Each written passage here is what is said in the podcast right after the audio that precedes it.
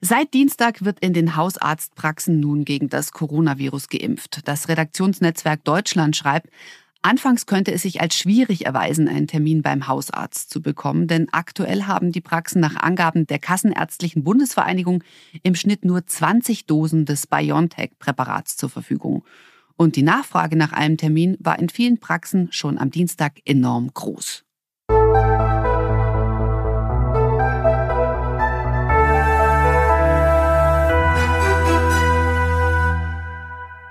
Hallo, schön, dass Sie heute mit dabei sind, um zusammen mit mir die Ärmel hochzukrempeln. Mein Name ist Caro Matzko und ich freue mich darauf, für Sie und euch die aktuell wichtigen Fragen zur Corona-Schutzimpfung zu stellen. Und zwar heute am Donnerstag, den 8. April, an Bundesgesundheitsminister Jens Spahn. Wir sprechen heute über den Impfstart in den Arztpraxen, welche Chancen sich dadurch auftun, aber auch welche Hürden genommen werden müssen. Bevor wir mit dem Interview starten, möchte ich die wichtigsten Punkte zum Thema für alle Hörerinnen und Hörer kurz zusammenfassen. Seit dem 6. April wird auch in den Arztpraxen gegen das Coronavirus geimpft. Zunächst nur beim Hausarzt. In Kürze sollen aber auch Fach- und Betriebsärzte und Ärztinnen impfen können. In der Kritik steht vor allem die Menge an Impfdosen, auf die die Hausärztinnen Zugriff haben. 35.000 haben für die erste Woche 1,4 Millionen Impfdosen bestellt. Geliefert werden können entsprechend der Planungen von Bund und Ländern zunächst 940.000 Dosen. Das bedeutet, pro Praxis und je nach Größe der Praxis können zunächst zwischen 18 und 50 Dosen verimpft werden. Aber im April werden insgesamt bis zu 15,3 Millionen Impfdosen geliefert. Der Großteil wird voraussichtlich von Pfizer BioNTech kommen. Die Priorisierung, also die Impfreihenfolge, wer zuerst an der Reihe ist, soll auch in den Praxen beibehalten werden. So die Empfehlung. Aber wer eingeladen wird und wer als erstes drankommt, das dürften die Hausärzte und Hausärztinnen entscheiden.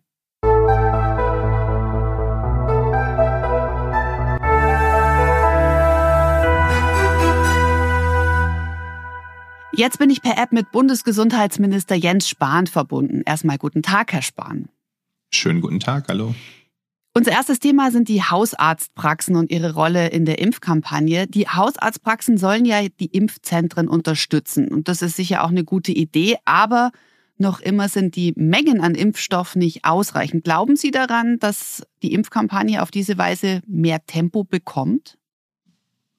Auf jeden Fall wird sie mehr Tempo bekommen. Zum einen, was die Mengen angeht. Wir erwarten allein im April fast so viel Impfstoff wie im ganzen ersten Quartal. Das heißt also, es wird jetzt Woche um Woche, Monat um Monat mehr Impfstoff geben. So, wie es auch geplant und angekündigt war. Äh, und das zweite ist, die Arztpraxen verimpfen tatsächlich auch, auch schnell. Das sehen wir ja allein diese Woche. Äh, wir haben etwa 940.000 Dosen gestern und vorgestern, also Dienstag und Mittwoch nach Ostern ausgeliefert an die Arztpraxen. Und die sind innerhalb von zwei Tagen verimpft.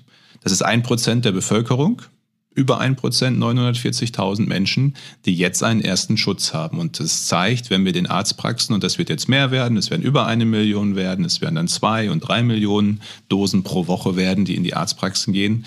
Und wir sehen, was wir den Arztpraxen am Anfang der Woche liefern. Das wird in aller Regel sofort im Laufe der Woche verimpft.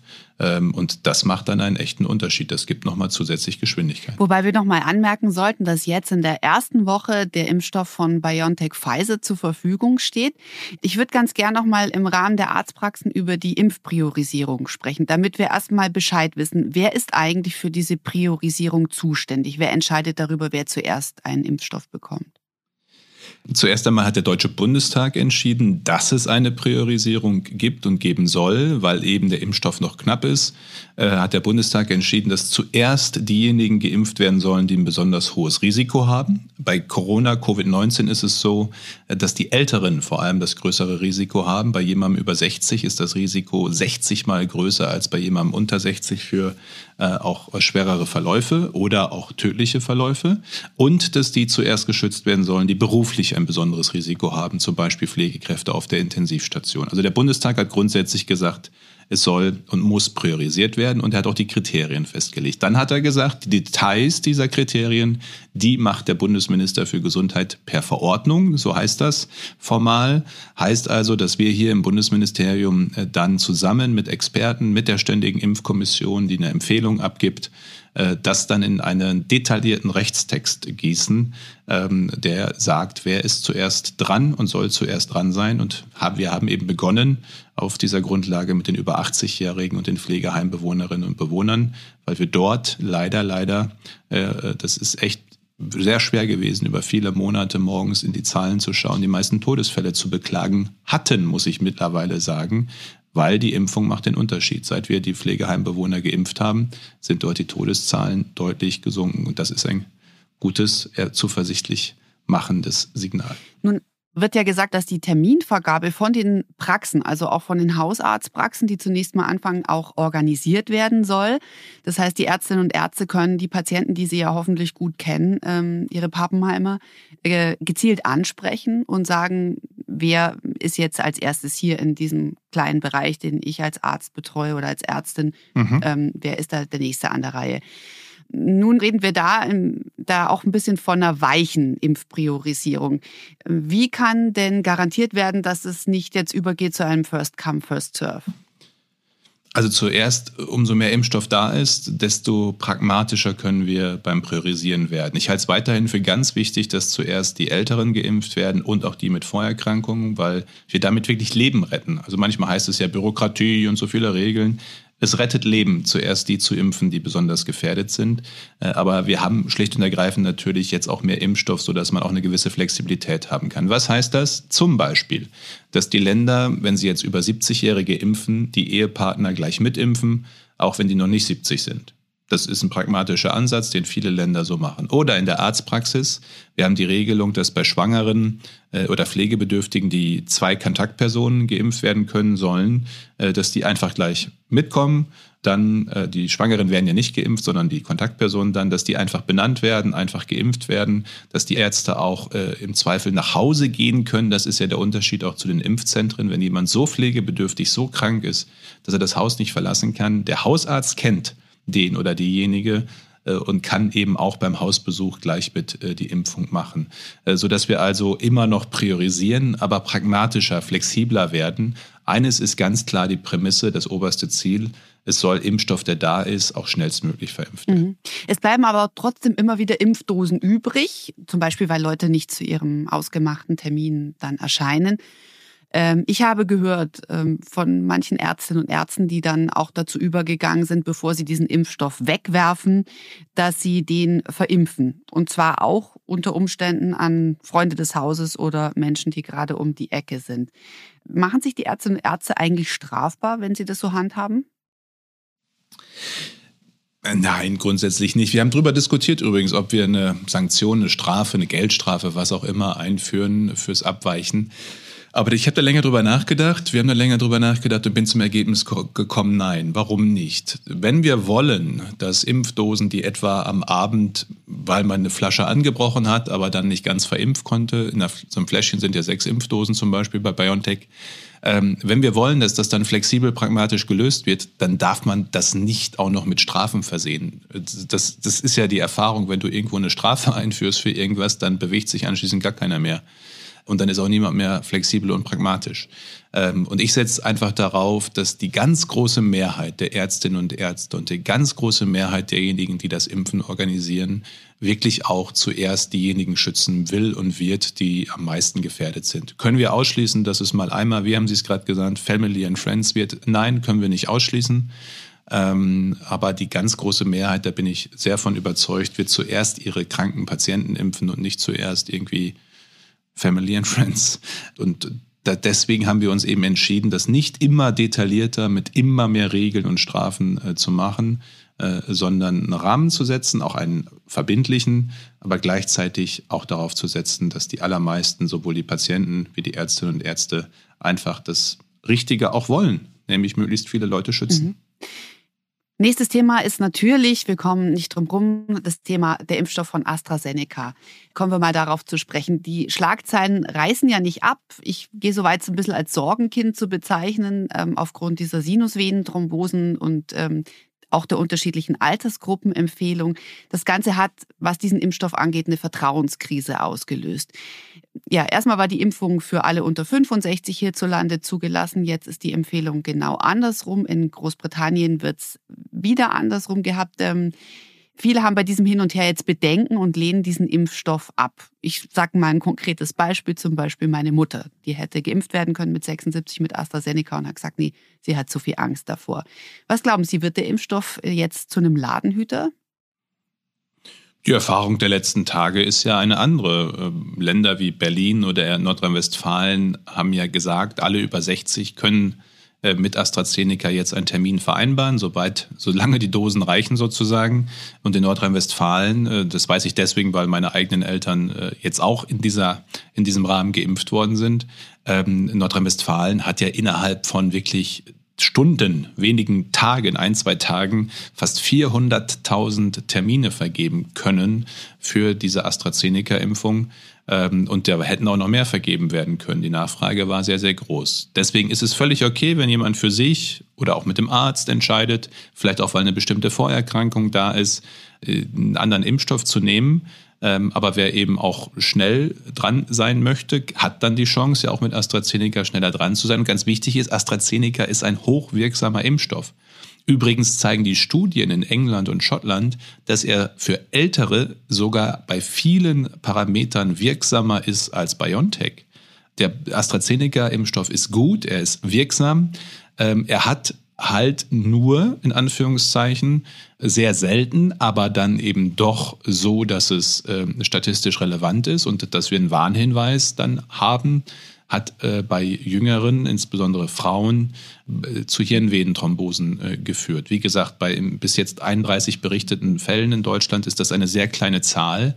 Aber wir haben ja eine Alternative. Also wenn wir nur AstraZeneca hätten als Impfstoff und keinen anderen, dann würde man in der Risiko-Nutzen-Abwägung äh, für die Jüngeren im Zweifel sagen, dann besser AstraZeneca nehmen als nicht impfen. Da wir aber ja BioNTech, Moderna, Johnson Johnson als Alternative haben, können wir den sichereren Weg für alle gehen und AstraZeneca da nutzen, wo äh, das Thromboserisiko sehr viel geringer ist bei den Älteren äh, und den Jüngeren eben auch ein anderes Angebot machen. Wir gehen also den Weg der Sicherheit und gleichzeitig wollen wir natürlich ähm, einen Impfstoff, der gut und wirksam ist, auch, auch schnell nutzen. Und mein Eindruck ist, ja, äh, das, äh, ich sage mir jetzt mal so hin und her, das war schwer nachzuvollziehen. Es war immer wissenschaftsbasiert. Das finde ich einfach wichtig zu sagen. Wir agieren auf Basis der aktuellen Erkenntnisse.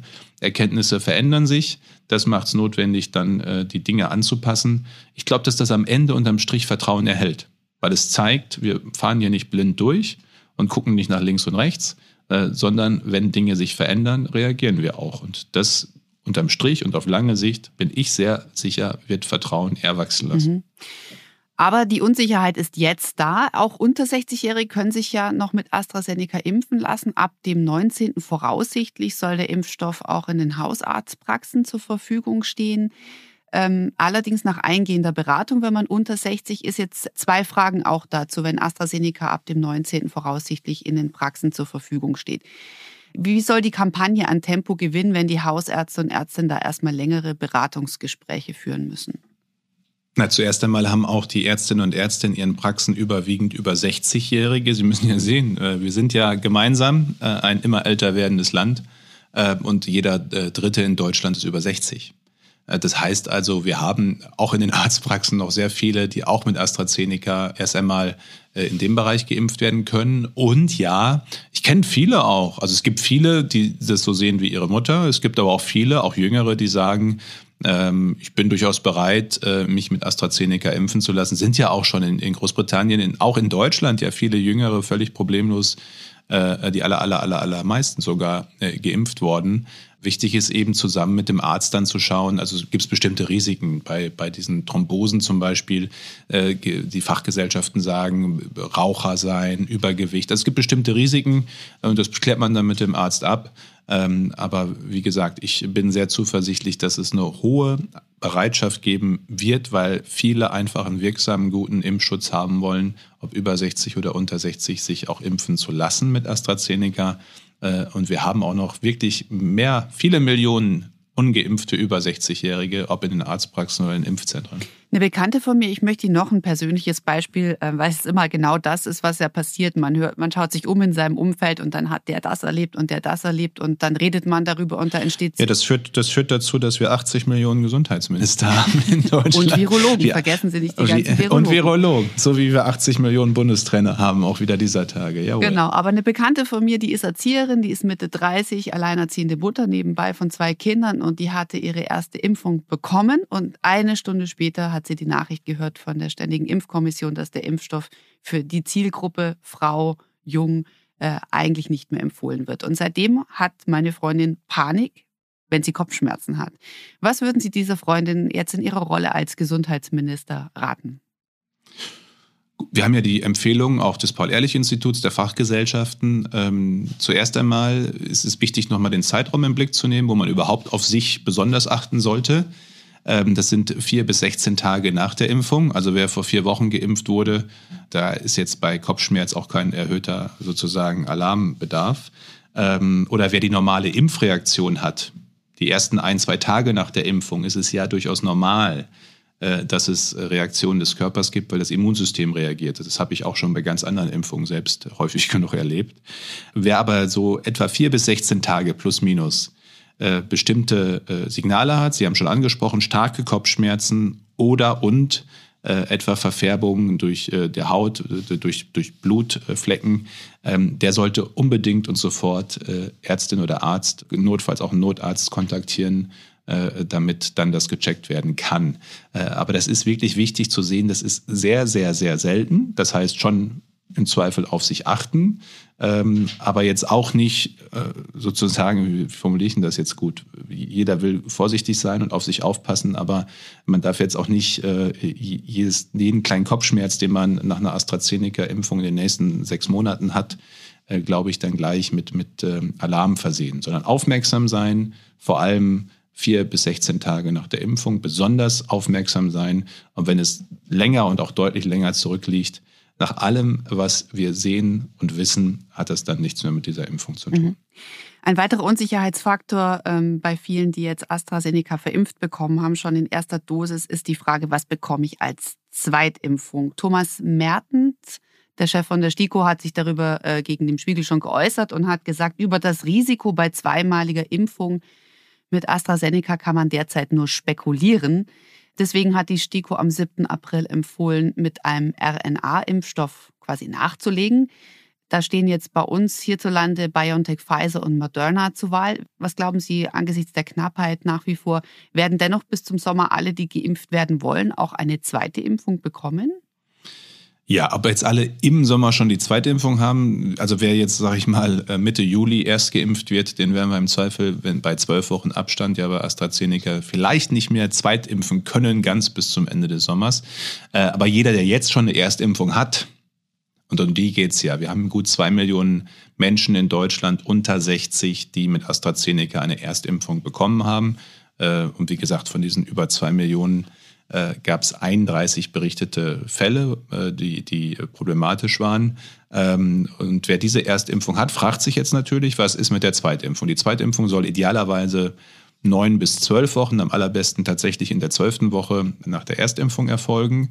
Und die Empfehlung ist jetzt mit einem mRNA-Impfstoff äh, BioNTech oder Moderna die Zweitimpfung zu machen. Und dafür ist der Impfstoff auch da und zur Verfügung. Wer übrigens sagt, ich will die Zweitimpfung gerne auch mit AstraZeneca haben, geht dann eben mit dem Arzt in der Entscheidung auch. Ähm, aber wir haben für die Zweitimpfung ausreichend Impfstoff da, wie für alle Zweitimpfungen. Äh, und wir werden und wollen auch sicherstellen, dass jeder und jede in Deutschland, die will, ähm, tatsächlich auch den vollen Impfschutz natürlich bekommen kann. Äh, also wir begleiten das ja, es gibt Studien.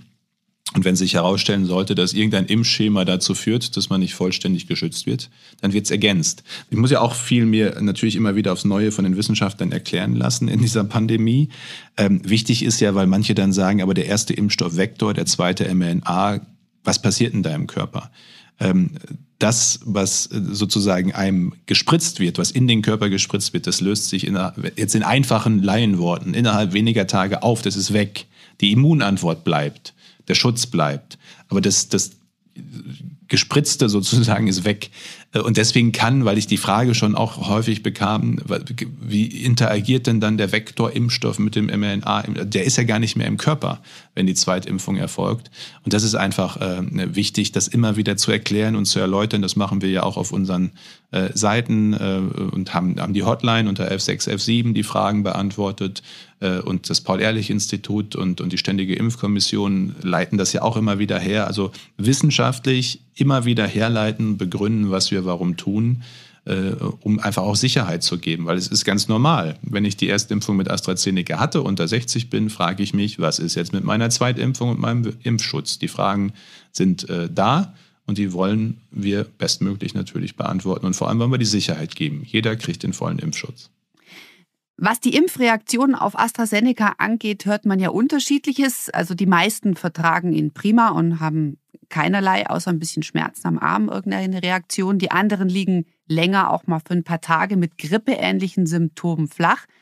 Wenige erkranken schwer, sehr wenige sind an einer Hirnvenenthrombose verstorben. Rückwirkend betrachtet, Herr Spahn, hätte man den AstraZeneca-Impfstoff im Vorfeld noch besser überprüfen müssen vor der Zulassung. Ich, wenn ich darf, erst noch einen Schritt zurück. Man muss zwei Dinge unterscheiden. Das eine sind äh, Impfreaktionen, Reaktionen des Immunsystems, die sind normal, auch erwartet. Sind übrigens meistens bei Jüngeren stärker als bei Älteren, weil das Immunsystem einfach noch stärker ist. Das ist das, was Sie beschreiben. Möglicherweise Fieber, eine Müdigkeit, für ein, zwei, selten für länger, ein, zwei Tage. Und wie gesagt, ich habe ja jetzt noch keine Covid-19-Impfung bekommen können, weil zu jung und zu gesund ist auch völlig okay. Erstmal die anderen. Äh, aber ich habe ja auch schon andere Impfungen im Leben bekommen. Und diese Impfreaktion, die kennen doch ganz viele von uns nach einer Impfung, dass man mal ein, zwei Tage ein bisschen platt ist äh, und, und, und diese Symptome hat. Das ist die Impfreaktion. Das andere sind Neben oder Folgewirkungen, wie etwa die Hirnvenenthrombose äh, oder, oder andere Dinge, die es bei jeder Impfung auch immer geben kann. Sehr, sehr, sehr selten in aller Regel, weil wenn es nicht selten wäre, wäre der Impfstoff auch nicht zugelassen worden. Ähm, aber die kann es geben. Aber es finde ich sehr wichtig zu unterscheiden. Impfreaktion ist sozusagen das Erwartete auch. Das heißt, es ähm, funktioniert, es gibt eine Immunantwort. Das heißt, das Immunsystem reagiert, genau. Und das andere sind Nebenwirkungen, die ähm, tatsächlich weder erwartet noch äh, vorgesehen sind, sozusagen. So, jetzt ist bei AstraZeneca wie bei BioNTech, Moderna, Johnson Johnson ähm, dass er jetzt ähm, auch äh, etwas, was äh, im Alltag erstmalig getestet oder ge eingesetzt wird. Es gab ja einfach keine Covid-19-Impfungen vorher. Und natürlich werden in den Zulassungsstudien, wo teilweise 30, 40.000 Freiwillige in den Studien waren, wird schon ganz viel gesehen äh, und, und kann dann entweder abgestellt werden oder, oder mit aufgenommen werden in die Warnhinweise. Es kann darauf reagiert werden. Aber wenn Sie natürlich zwei oder fünf oder weltweit nachher 500 Millionen, fünf Milliarden Menschen impfen, dann können natürlich Nebenwirkungen auftreten, die man, äh, die man vorher hat gar nicht sehen können, weil sie so selten sind, dass Sie sie bei 40.000 Probanden nicht sehen. Wichtig ist, dass es ein System gibt, um die zu erkennen. Und da sind wir wieder bei Vertrauen. Gerade das Thema AstraZeneca, Hirnvenenthrombose hat ja gezeigt, unser System funktioniert. Obwohl es sehr selten ist, hat das Paul-Ehrlich-Institut erkannt, dass es einen Zusammenhang geben kann zwischen der Impfung und äh, dieser Erkrankung. Äh, und dass das nicht sozusagen statistisch äh, etwas ist. Also eine, von einer Million Deutschen äh, hat natürlich statistisch gesehen in jeder Woche wahrscheinlich jemand eine Thrombose. Ähm, die Frage ist immer, ist das sozusagen etwas, was zusammenhängt mit einer Impfung oder nicht? Und dass unser Paul-Ehrlich-Institut das erkannt hat, zeigt ja, unser Überwachungssystem funktioniert und dann reagieren wir auch. Ja, wobei auch eine Thrombose und eine Hirnvenenthrombose ist natürlich nochmal ein Qualitätsunterschied. Klar. Die Thrombosen, die normalen, wenn man die Pille nimmt und raucht beispielsweise als Frau, ähm, das ist ja auch ähm, eine mögliche Nebenwirkung. Aber auch Hirnvenenthrombosen gibt es ohne Impfung, halt deutlich selten. Mhm. Also das ist ja der, das, was die immer gucken ist. Äh, zum Beispiel ein anderes Beispiel, was man auch immer einordnen muss. Von einer Million über 80-Jährigen sterben statistisch in den nächsten sieben Tagen, ich weiß nicht wie viele, aber statistisch über 80 ist das Sterberisiko halt höher. Ob mit oder ohne Impfung. Es ist so. Ähm, und wenn dann jetzt sozusagen jemand nach einer Impfung stirbt, dann schaut das Paul-Ehrlich-Institut und die Experten, da wird auch eine Obduktion gegebenenfalls gemacht, genau, ist das jetzt etwas, was sozusagen passiert, weil es auch so passiert wäre, weil man stirbt Ähm, oder ist das was, was kausal mit der Impfung zusammenhängt? Ist es wegen der Impfung passiert? Äh, und da wird sehr genau jedes Mal hingeschaut. Und das ist immer wichtig, das, das klar zu machen, dass insbesondere natürlich, wenn wir zuerst über 80-Jährige impfen, das Risiko, dass von ein oder fünf Millionen Geimpften über 80-Jährigen jemand, ob jetzt zwei Stunden oder drei Wochen nach der Impfung verstirbt, auch ohne Impfung da gewesen wäre. Und das muss man halt immer wieder äh, einordnen. Reden wir mal über das Thema Freiheiten für Geimpfte. Äh, der Bild am Sonntag haben Sie gesagt, wer geimpft ist, der kann ohne weiteren Test ins Geschäft oder zum Friseur. Zudem müssen nach Einschätzung des Robert Koch Instituts vollständig Geimpfte auch nicht mehr in Quarantäne. Wann wird es denn diese neuen Freiheiten geben? Beziehungsweise die alten Freiheiten, die wir wieder zurückbekommen? Erstmal finde ich wichtig, weil das die, die Überschriften manchmal ein bisschen irreführend sind mit den Freiheiten. Was wir ja sagen und was das Robert-Koch-Institut sagt, wir können jemanden, der vollständig geimpft ist, behandeln wie jemand, der tagesaktuell negativ getestet ist. Das finde ich ganz wichtig, das zu sehen. Die Freiheit besteht sozusagen darin, sich nicht nochmal testen lassen zu müssen. Äh, aber es hat ja niemand, also jeder von uns kann ja kostenlos mittlerweile, das haben wir möglich gemacht, so einen Test machen. Das heißt also, jeder kann sich durch einen Test in die gleiche Situation bringen, jetzt für den Besuch beim Friseur oder wenn es dann beim Einkaufen die, die, die Voraussetzung ist oder beim Theater, ähm, jeder kann sich, der noch nicht geimpft ist, durch einen kostenlos verfügbaren Test in die gleiche Situation bringen. Das finde ich ganz wichtig für die Diskussion. Äh, es ist jetzt nicht so, dass die Geimpften was können, was die anderen nicht können, sozusagen in einfachen Worten, äh, sondern die, die noch nicht geimpft sind, können sich aber testen lassen. Und testen ist ja mittlerweile auch nicht mehr so, dass man immer gleich bis hoch ins Hirn muss, in Anführungszeichen, ähm, äh, das, das äh, Stäbchen so weit rein, äh, sondern es gibt ja mittlerweile auch andere Tests.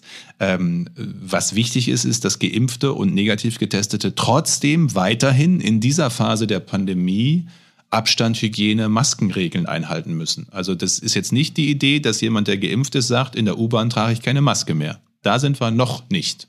Kommen wir vielleicht mal hin. Wir wollen vor allem ja dahin, dass überhaupt keiner mehr Masken tragen muss in der U-Bahn ähm, weil wir alle miteinander Gruppenimmunität erreicht haben. Das ist ja das Ziel. Äh, aber jetzt im Moment geht es darum, geimpfte und negativ getestete gleich zu behandeln. Das finde ich für die Debatte sehr, sehr wichtig. Und dann gibt es ein paar Bereiche, wo wir testen und verpflichtend testen. Das ist die Einreise aus bestimmten Gebieten. Da muss man einen negativen aktuellen Test nachweisen. Da kann man jetzt das vollständig geimpft sein sozusagen gleichsetzen. Ähm, es gibt Quarantäneempfehlungen, die hat das Robert Koch Institut schon veröffentlicht auf seiner Homepage. Das heißt, das ist in der Empfehlung schon verändert, ähm, äh, dass äh, die Quarantäne dann nicht mehr erforderlich ist bei jemandem, der vollständig geimpft ist. Das ist schon umgesetzt. Das mit der Einreise werden wir jetzt in den nächsten ja, ein, zwei Wochen, äh, vielleicht wären es auch drei, aber jedenfalls zeitnah umsetzen. Das ist eine Verordnung, das ist wieder was Formales. Äh, und die Länder werden das bei ihren Modellkonzepten, äh, da wo sie testbasiert öffnen, also Friseur, Theater, Oper, Einkaufen, Nachbrechen der Welle, das ist mir wichtig. Jetzt erstmal die Welle brechen, aber dann ähm, äh, entsprechend äh, das dann gleichstellen können. Also das ist sozusagen teilweise schon umgesetzt, beziehungsweise wird jetzt Zug um Zug umgesetzt. Aber es wird noch dauern, so wie ich Sie jetzt verstanden habe. Ja, nicht mehr lang. Also die Quarantäneempfehlung des Robert Koch Instituts ist schon geändert. Ähm, die Einreiseregelung werden wir jetzt äh, angehen. Das ist, muss ja formal. Das ist ja nicht so, das stellen sich immer alle so vor. Äh, der Minister sagt was und dann passiert das gleich äh, nächste Minute. Wäre schön, so, oder? Wäre wär manchmal schön, aber das Gute in Deutschland und äh, in, in, so einer repräsentativen Demokratie ist ja, äh, dass das halt nur geht auf gesetzlicher Grundlage. Die gibt es schon. Äh, aber es braucht eine Verordnung. Und eine Verordnung hat ein formales Verfahren, die muss sich abstimmen mit den anderen Ministerien, mit dem Innenminister natürlich, wenn es um die Einreise geht. Ist auch, ist auch richtig so. Muss ja auch alles richtig sein. Und es dauert dann halt ein paar Tage. Aber es wird jetzt nicht ewig dauern. Äh, und solange ist halt das Testen auch für Geimpfte im Zweifel dann die Alternative. Aber es geht auch angesichts dieses Interviews und angesichts dieser ähm, Prognose, es wird äh, wieder neue Freiheiten beziehungsweise alte Rechte geben, äh, gab es jetzt natürlich gleich auch eine ganze Menge Bedenken. Zum einen, äh, dass jetzt eine Art von Impfneid losgeht, aber ganz äh, wichtig noch für viele, die sagen, das sei eine Impfpflicht durch die Hintertür. Das befürchten viele Kritiker und Kritikerinnen. Was sagen Sie dazu? Ist es eine Impfpflicht durch die Hintertür? Nein, also das ist ja am Ende die Möglichkeit, statt der Impfung die Testung zu machen. Jetzt kann man sagen, wenn, wir, wenn jetzt Länder sagen, gibt's ja schon, Saarland. Außengastronomie geht nur mit Negativtest. Das ist eine Testpflicht. Ja. Wer Außengastronomie, muss ja keiner in die Außengastronomie gehen, aber wer will ein Bier in der Außengastronomie trinken oder einen Kaffee, der muss einen Negativtest mitbringen. Ist eine faktische Testpflicht für Außengastronomie.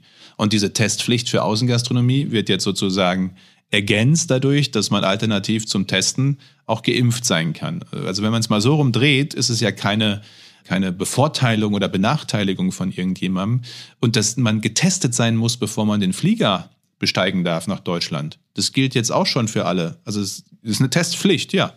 Und diese Testpflicht kann man alternativ durch einen Impfnachweis sozusagen erfüllen. Äh, aber es bleibt eben ja für jeden, der nicht geimpft ist oder auch vielleicht gar nicht geimpft werden will, was ich bedauern würde, aber na klar gibt's die auch. Äh, wer nicht geimpft werden will, kann ja dann sich testen lassen. Also er ist ja nicht ausgeschlossen. Schwierig wird's ja dann, wenn man irgendjemanden von etwas total ausschließt. Das ist nochmal eine andere Debatte, die wird auch irgendwann kommen, bin ich sehr sicher. Und die müssen wir auch führen im Bundestag und in der Gesellschaft. Dürfen Bars nur für Geimpfte sein und sonst für niemanden, so wie das Israel in Teilen macht? Das ist aber eine andere Debatte, das ist auch ein anderer Schritt. Und der andere Schritt, der auch wichtig ist, ähm, wäre zu sagen, Geimpfte müssen keine Maske mehr tragen. Das sagen wir eben ausdrücklich nicht im Moment. Erstens, weil Geimpfte, auch wie frisch Getestete, ist das Risiko nicht bei Null. Also eine Impfung und eine Testung aktuell reduziert das Risiko deutlich, aber es bringt es nicht auf Null. Reduziert das Risiko, um da nochmal nachzuhaken, andere anzustecken? Andere anzustecken, genau, andere anzustecken. Darum geht es ja. Es reduziert das Risiko deutlich, andere anzustecken.